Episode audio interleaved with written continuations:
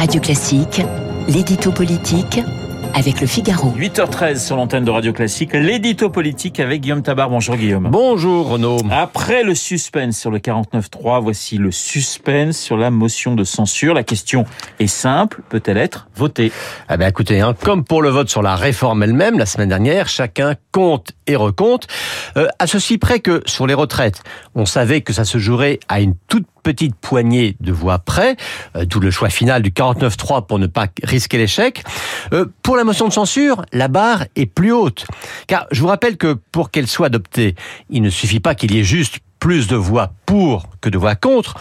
Il faut une majorité absolue du nombre total de députés, soit 287. Or, au dernier pointage, on serait au maximum autour de 270. Euh, pour que la motion soit votée, il faudrait qu'une majorité de députés LR, c'est-à-dire plus d'une trentaine, la vote. Or, aujourd'hui, on en serait entre 10 et 15. Peut-on quand même dire que ce sont les députés LR qui tiennent la clé du vote? Ben oui, c'est pour ça que toutes les autres forces d'opposition cherchent à les amadouer. Euh, jamais on n'avait entendu les mélanchonistes, les écologistes, les lepénistes dire autant de bien qu'eux, euh, exaltant tantôt leur gaullisme originel, tantôt leur rôle d'opposant. Euh, le patron du RN, hein, Jordan Bardella, a été jusqu'à promettre aux députés LR qui voteraient la censure de ne pas mettre de candidats contre eux dans l'hypothèse d'une dissolution. Mais toutes ces attentions sont aussi un piège, car Bon, depuis le début, on a bien compris que sur la retraite, les républicains étaient divisés. Mais au moins le 49-3 avait un gros avantage pour eux. C'est que cette absence de vote euh, a fait qu'ils n'ont pas eu à se compter sur la réforme. Bah, avec la censure, c'est l'inverse.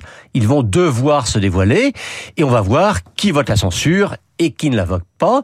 Et ça va mécaniquement provoquer, provoquer un clivage, un divorce même sur le scrutin le plus emblématique qui soit. Et on sent d'ailleurs déjà monter euh, les anathèmes réciproques. Euh, ceux qui sont prêts à voter la censure traitent les partisans de la retraite à 64 ans de valets de Macron, autant dire de collabos.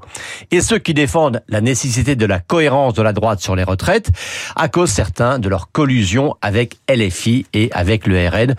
Décidément, ce parti ne cesse d'enchaîner les occasions de se déchirer. Guillaume, quoi le fait que la motion de censure soit portée par euh, le groupe Lyotte et le député Charles de Courson change-t-il quelque chose au scénario bah, Écoutez, là, on a vraiment un très bel exemple de posture tactique, si ce n'est d'hypocrisie.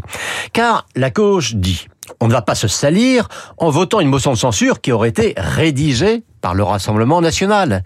Et les LR qui veulent voter la censure du gouvernement disent on ne va pas se déshonorer en votant un texte qui aurait été écrit par LFI ou le RN. Alors le groupe Lyotte, hein, fait de députés rattachés à aucun parti, c'est un véhicule bien commode pour tout le monde. Mais une fois qu'on a dit ça, ça change quoi? Bah, Ça ne pose plus aucun problème aux mélanchonistes, aux lepénistes et à certains centristes gaullistes de voter ensemble. Voyez que d'un seul coup, les grands principes moraux tombent. Les mêmes qui invoquaient haut et fort un front républicain contre le RN basculent maintenant dans un front commun avec le RN contre Macron. L'édito politique signé Guillaume Tabar. Tout de suite, Guillaume Durand.